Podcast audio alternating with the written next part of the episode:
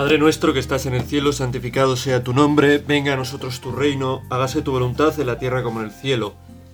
Danos hoy nuestro pan de cada día, perdona nuestras ofensas como también nosotros perdonamos a los que nos ofenden. No nos dejes caer en la tentación y líbranos del mal. Amén.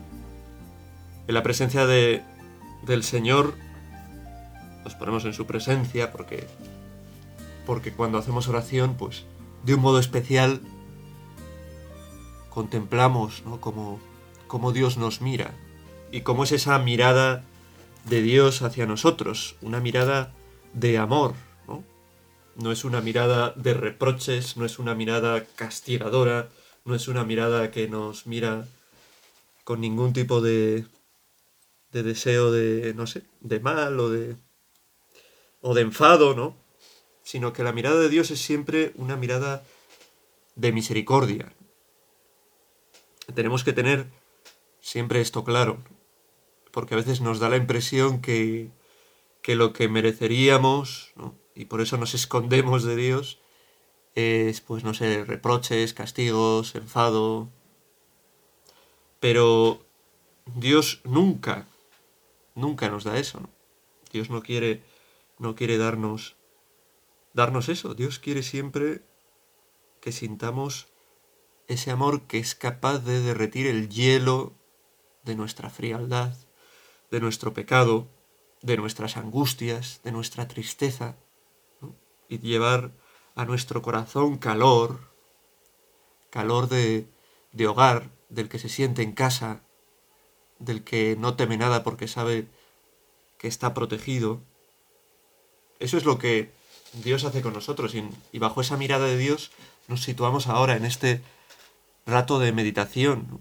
Queremos estar con el Señor, que nos mira y que, y que nos habla. De hecho, vamos a seguir avanzando en esta meditación con la palabra de Dios, con el Evangelio de Lucas. Lucas del 16, perdón, Lucas 8, 16 al 22 creo que es, o al 21. Al 21, ¿no? que son, pues eso, dos breves, dos breves pasajes de, de la escritura en los que nos vamos a quedar hoy.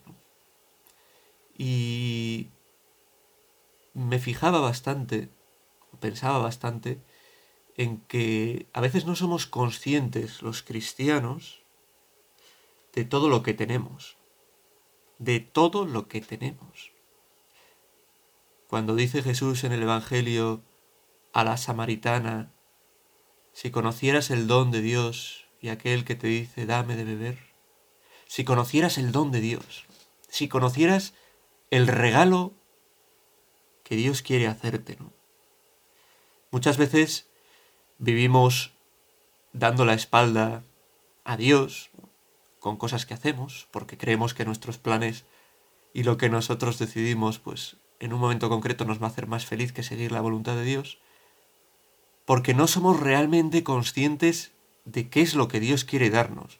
Y pensamos que eh, las tonterías que a nosotros se nos ocurren o que nos surgen de repente nos van a hacer más felices que ese don de Dios, ese regalo que Dios quiere hacernos en nuestra vida, que no es otro que vivir una vida que realmente valga la pena, que vivir vidas realizadas, que poder de verdad hacer lo más profundo que deseamos en el fondo de nuestro corazón.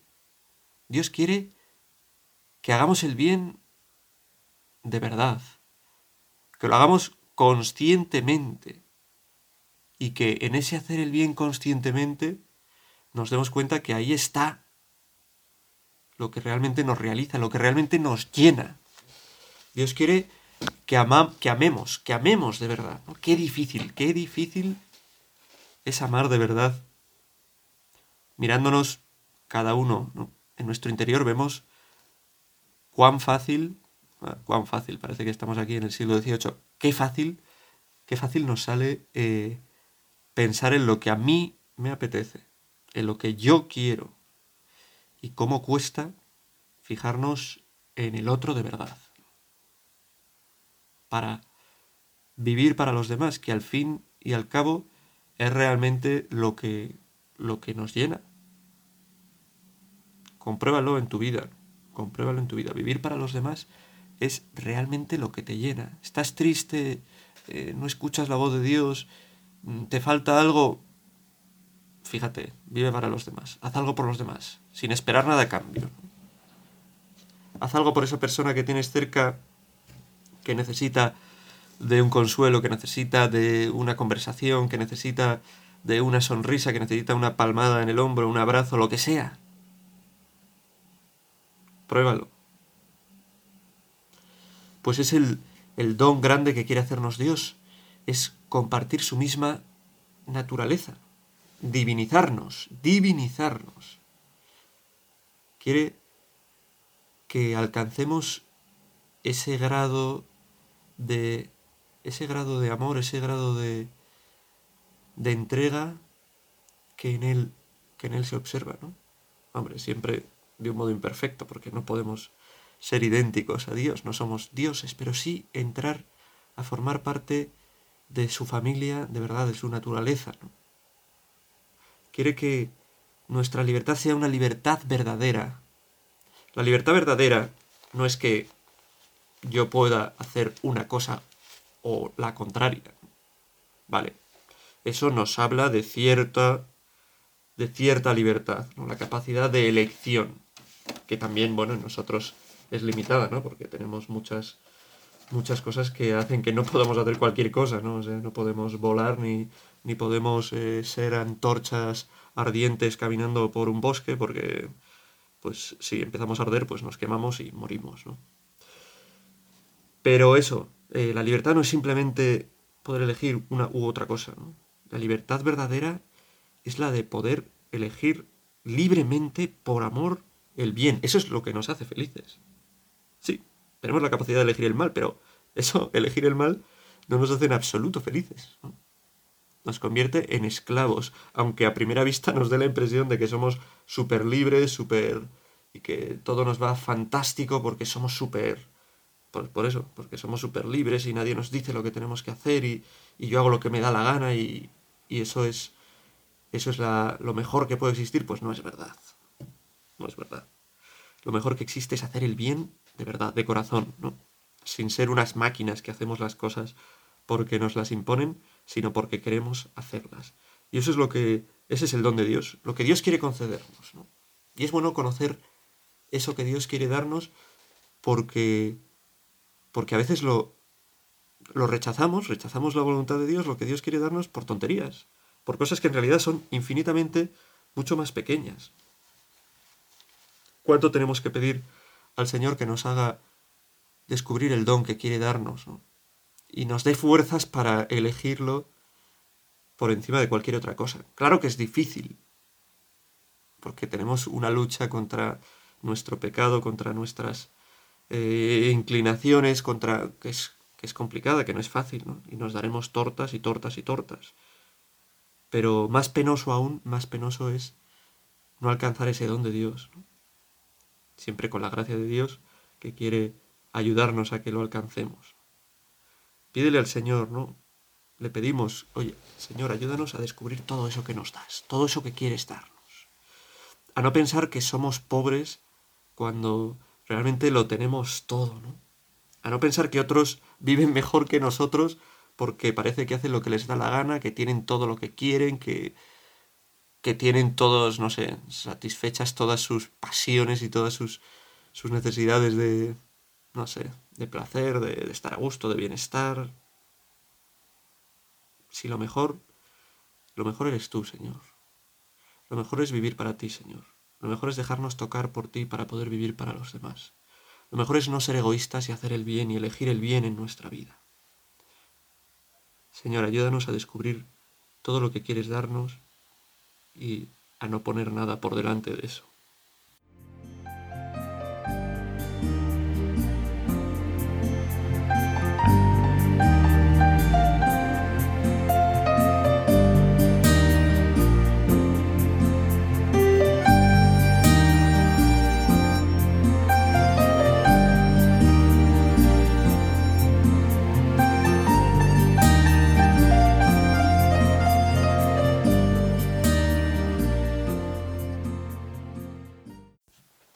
El pasaje de San Lucas que, que contemplamos en este rato de... Uno de los pasajes que contemplamos en este rato de meditación nos dice, nos habla de no esconder la lámpara, no taparla, no meterlo debajo de la cama.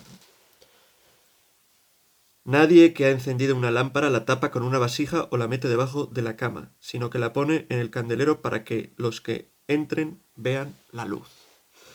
¿Cuál es nuestra lámpara? ¿Cuál es esa luz? La luz de nuestra fe. Esa luz es Cristo. Tu encuentro con el Señor. Tu encuentro con el Señor en los sacramentos, en su palabra. Tu encuentro con el Señor en las personas, en tus relaciones, con tus amigos, con tu, con tu amor, con tu pareja, con, con tu novia, con tu esposo, con tu esposa, con... Esa es tu luz. La luz es Cristo. Y en medio del mundo que muchas veces vive en tinieblas, en tinieblas de mentira, en tinieblas de muerte, una sociedad como la que vivimos, que se atreve a defender algo como el aborto, realmente es una sociedad que está totalmente eh, imbuida en la muerte. Es así de claro. El aborto no es otra cosa que acabar con la vida de un niño. La eutanasia no es otra cosa que acabar con la vida de una persona mayor. Eso es matar. Y en ese mundo tan oscuro vivimos mundo donde la gente hace negocios con personas, la trata de blancas, que es realmente lamentable, ¿no? Utilizar a una persona para sacar dinero haciendo y, ayudando a que los más bajos instintos de otras personas puedan verse satisfechos. Es terrible. Un mundo que tiene un eh, negocio inmenso en, en, la pornografía. Sí, la pornografía. Realmente pocos, pocos estamos, pocos están eh, fuera de, de este problema, que es un problema real. Y que a nuestros jóvenes, a nuestros adolescentes, quizás a ti también, nos hace un daño terrible. ¿Y qué negocio? Yo pienso en las personas que se dedican a este negocio, no a los que se hacen con la pasta, que son también, desde luego, unos desalmados, ¿no? Sino las personas, pues eso, que graban cosas, que se hacen fotos, que... ¿Qué vidas tiene que llevar esta gente? ¿no? Son felices. Si tú piensas que estamos hechos, que el ser humano está hecho para, para amar de verdad, para entregarse, para cosas grandes, si piensas que realmente el sexo, la sexualidad nos habla de algo sagrado, de algo querido por Dios, pero claro, no de un juego, ¿no? No de algo demoníaco, porque eso es demoníaco, el daño que hace eso a ellos y a los que lo ven, a los que se ven envueltos en ello, es demoníaco. Nos ciega, hace que nuestro corazón se vuelva muy pequeñito, nos incapacita para amar. Pues en este mundo tan oscuro vivimos, en un mundo donde a los inmigrantes, a los refugiados, a los que sufren, es que nosotros no nos ponemos muchas veces en su piel, ¿no? Vives en un país en el que por pensar lo que piensas, por creer lo que crees, te pueden matar. O eres de segunda y te hacen pagar no sé qué, o... Y vienen buscando, bueno, huyen de allí buscando una vida mejor y nosotros muchas veces nos echamos las manos a la cabeza y decimos, estos que vienen aquí a quitarnos el trabajo, estos que vienen aquí se convierten en unos criminales, estos que, bueno, te has puesto en tus sus zapatos, has intentado de alguna manera ayudarles, no te das cuenta de lo bien que vives tú, Y lo fácil que es decir cosas desde tu sillón mm, de cuero y en tu casa con calefacción o por lo menos con una manta, ¿no? en un mundo en el que se persigue a Dios, a quien todo lo ha creado, a quien es el, el máximo bien, es lo que necesita la gente de verdad. En un mundo donde se persigue a Jesucristo, el Salvador, el que puede levantarnos de la, postración de nuestro pecado. Se le persigue en muchos sitios literalmente porque matan a los cristianos, en otros con leyes abominables que pretenden relegar a los cristianos, pues eso, a la sacristía, a esconderse, ¿no? Que la religión sea algo que no tenga nada que ver con la sociedad, ¿no? Sino algo totalmente privado y que en un mundo donde, como en nuestro país, pues salen una serie de guías pues para la educación afectiva de los niños y tal, que, que son realmente terribles, ¿no? Que pretenden introducir ya desde la juventud a, los chavales, a las chavalas, en, en un camino que a, lo, a lo único que lleva, ¿no? La self-satisfaction, ¿no? la autosatisfacción de, del placer y todo eso, a lo único que lleva es al egoísmo, al encerrarse, a tener una dificultad muy grande para conectar con la trascendencia con Dios. Bueno, en este mundo en el que, en el que vivimos, donde hay tanto maltrato, dentro del hogar, donde hay abusos de autoridad, abusos psicológicos, abusos físicos.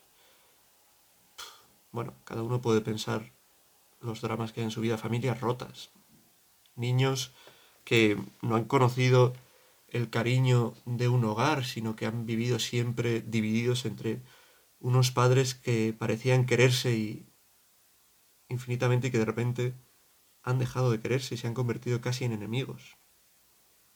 Pues en este en este mundo cuánto hace falta esa luz. Y nosotros por la fe tenemos esa luz, porque Cristo es la luz que puede, en medio de las tinieblas, llevar eh, verdadera libertad, verdadero amor, verdadero calor a los corazones de los, de los hombres y de las mujeres de nuestro mundo que tanto lo necesitan. Pues muchas veces nosotros esa luz que es Cristo, que la hemos experimentado en nuestra vida, pues la escondemos, ya está, nos la quedamos para nosotros. Vale, ande yo caliente, y ríase la gente. Y nos recuerda Jesús que, que no podemos encender la luz, lo que hemos recibido, no podemos encenderlo, no podemos esconder, perdón, la luz, lo que hemos recibido debajo de la cama. ¿no? No podemos guardárnoslo para nosotros. Hay una llamada urgente a que esa luz que tengamos pueda prender también en otros y podamos nosotros ser esos instrumentos que lleven la luz de Cristo la luz que el mundo necesita, la luz que ilumina realmente las tinieblas a los demás. Nada hay oculto que no llegue a descubrirse, ni nada secreto que no llegue a saberse y hacerse público. Mirad, pues, cómo oís, pues al que tiene se le dará, y al que no tiene se le quitará hasta lo que cree tener. Nosotros podemos haber recibido mucho, tenemos mucho, y se nos exige mucho. Y si actuamos bien, nos dice el Señor, si no escondemos eso que tenemos, si mostramos que lo tenemos de verdad, nuestra fe, eh, nuestra creencia realmente en las promesas de Dios, si lo mostramos y las llevamos a los demás, se nos dará. En cambio, si hacemos como, que no tenemos, si escondemos lo que somos, y, pues se nos quitará hasta lo que tenemos, hasta lo que creemos tener. Fiémonos de, de Cristo, fiémonos de Cristo que, que nos invita y que nos llama a darnos de verdad, a llevarle a Él también de verdad a los demás, a no esconder lo más grande que tenemos. Sí, nos encanta hablar de, yo qué sé, de cine, de fútbol, de, de literatura, de cada uno tendrá de coches, de lo que sea, pero no hablamos de Dios, que es lo más grande que tenemos. ¿Por miedo a qué? ¿A que alguien pueda convertirse? ¿A que alguien pueda salvarse? ¿A que alguien encuentre luz?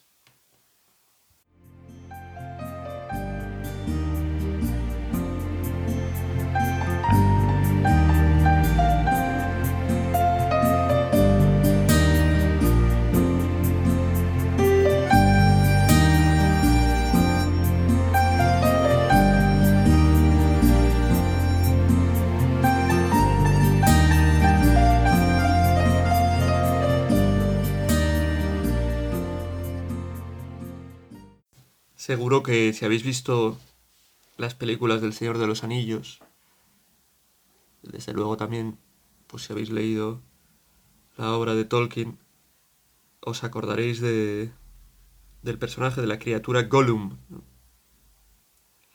que, que, quiere para sí el anillo, mi tesoro, mi tesoro, y vive encerrado en ese, en ese tesoro ¿no? que, le va, que le va destruyendo. Nosotros no podemos vivir encerrados en nuestros tesoros, porque entonces se convertirán en algo malo. Si la fe se convierte, si nuestra fe es algo egoísta, porque lo vivimos solo de puertas para adentro, pues acaba perdiéndose, ¿no? Porque la fe de sí es, en sí, es difusiva. Por eso eh, no podemos convertirnos en criaturas que, vivamos encerrados y no compartamos lo más grande que tenemos. La segunda parte de, de esta parte, de, este, de estos pasajes del Evangelio que estamos considerando hoy de Lucas, se llama, el titulito es la, la familia de Jesús. Y dice así, brevemente, es un pasaje bastante conocido, creo yo, ¿no? Vinieron a él su madre y sus hermanos, pero con el gentío no lograban llegar hasta él. Entonces le avisaron, tu madre y tus hermanos están fuera y quieren verte. Él respondió diciéndoles, mi madre y mis hermanos son estos, los que escuchan la palabra de Dios y la cumplen. Bueno, pues de eso estamos de eso estamos hablando en este Evangelio, escuchar la palabra de Dios y cumplirla. Escuchar la palabra de Dios y cumplirla. No guardarnos eso que hemos escuchado para nosotros, porque cumplir la palabra de Dios es también llevar la palabra de Dios a los demás. Cumplir la palabra de Dios es recibir esa luz grande que es Cristo y no retenerla. Tú, Señor, eres mi luz, Tú, Señor, eres mi luz. Ojalá pueda llevar esa luz a todos los hombres. Jesús, en este pasaje del Evangelio, dice claramente que su familia,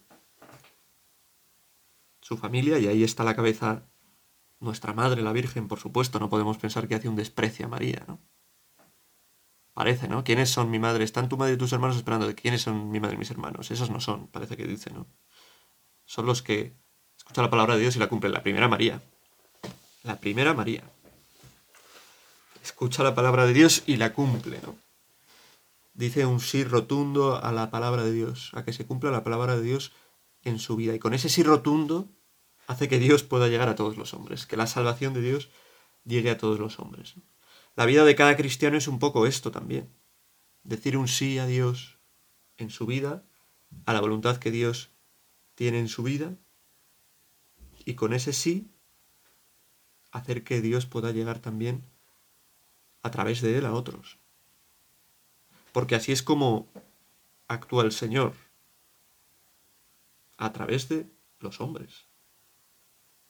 Nos ha elegido, nos ha escogido cuando digo hombres es que ya hoy en día uno no sabe lo que decir, ¿no? Me refiero a los hombres y las mujeres. Que nadie se sienta, por favor, ofendido, ¿no? Nos ha escogido, nos ha escogido de verdad para llevar a cabo la misión de, de ser luz, de ser reflejo de esa luz que es Él y acercar a Él, que es la luz, a otros hombres. Estamos escuchando la palabra de Dios, en este día estos pasajes concretos, esa invitación de Jesús a no esconder la luz, esa invitación a formar parte de su familia, escuchando la palabra de Dios y cumpliéndola. Y esta palabra de Dios que hemos escuchado hoy es una palabra que tenemos que atesorar en nuestro corazón, ponerla delante de Dios y ver cómo Dios nos está hablando a través de ella. Nos está diciendo cosas muy concretas. Uno, no escondas la luz. Evangeliza. Llévame, llévame, a mí, que soy la luz, a los ambientes en los que te mueves. No apagues la luz en tu vida.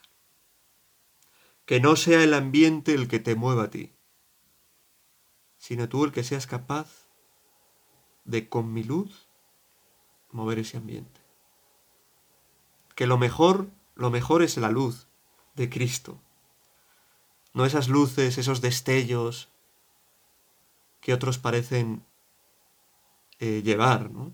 El destello del dinero, del lujo, el, el destello de una vida sin límites, del desenfreno, el destello de, el sexo a cualquier precio. A cualquier precio no quiero decir, del sexo como, como un juego, ¿no? como algo baladí que no tiene nada que ver eh, con la entrega, con el amor, el destello de una vida sin preocupaciones, el destello de, del desprecio a los demás, a los pobres, a los inmigrantes, de vivir yo para mis necesidades, las de mi familia, y no mirar a las necesidades de los que más sufren, de los más pobres, el destello de vidas cómodas, el destello del aplauso, de los likes, del sentir que por lo menos de un modo, pues no sé, eh, de algún modo, ¿no? se nos quiere, ¿no? Porque nuestras publicaciones son supervaloradas en las redes sociales. Huir del destello de, del aparentar, del intentar hacernos eh, eso, que nos, que nos acepten mostrándonos no como somos, sino, bueno, usando filtros y huir del destello de, del culto al cuerpo, por ejemplo. Y es un problema del que suelo hablar porque creo que es un problema que está muy arraigado, ¿no? Muy arraigado. Estamos en una sociedad cada vez más hedonista, que cada vez da más valor pues a lo material, ¿no? Al aspecto. Y uno no vale por lo que aparenta, ¿no? Uno vale todo lo que vale porque es una criatura de Dios. Hay que huir de esos destellos para darnos cuenta de que lo grande de verdad es la luz verdadera y que vale cualquier cosa la pena, ¿no? Dejar todo lo demás atrás para conseguir ese don que es el don que nos va a hacer realmente felices. Es que estamos... Dios tiene que ver con nuestra felicidad, ¿no? No es, no es Dios que dice hay que hacer unas cosas porque así se le ha ocurrido y nuestra felicidad, por otro lado, que, estará, que estaría en ser libres, en no tener ataduras. No, es Dios que lo que hace es recordarnos esto es lo que te conviene para tu bien. No estás hecho para ser un egoísta, una egoísta.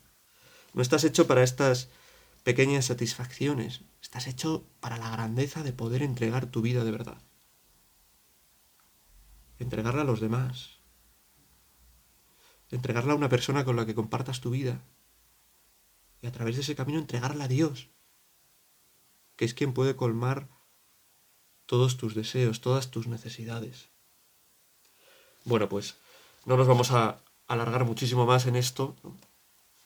Que, que no apaguemos la luz, que nos demos cuenta del valor de la luz y que no tengamos miedo a, llevar esa luz y a compartirla con los demás, con los con todos los hombres y mujeres que están necesitados de, esa luz que es Cristo.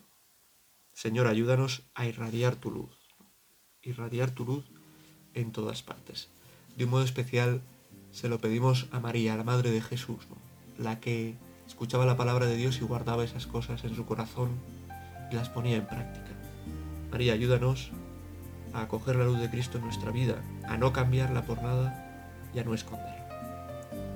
Dios te salve María, llena eres de gracia, el Señor es contigo, bendita tú eres entre todas las mujeres y bendito es el fruto de tu vientre Jesús.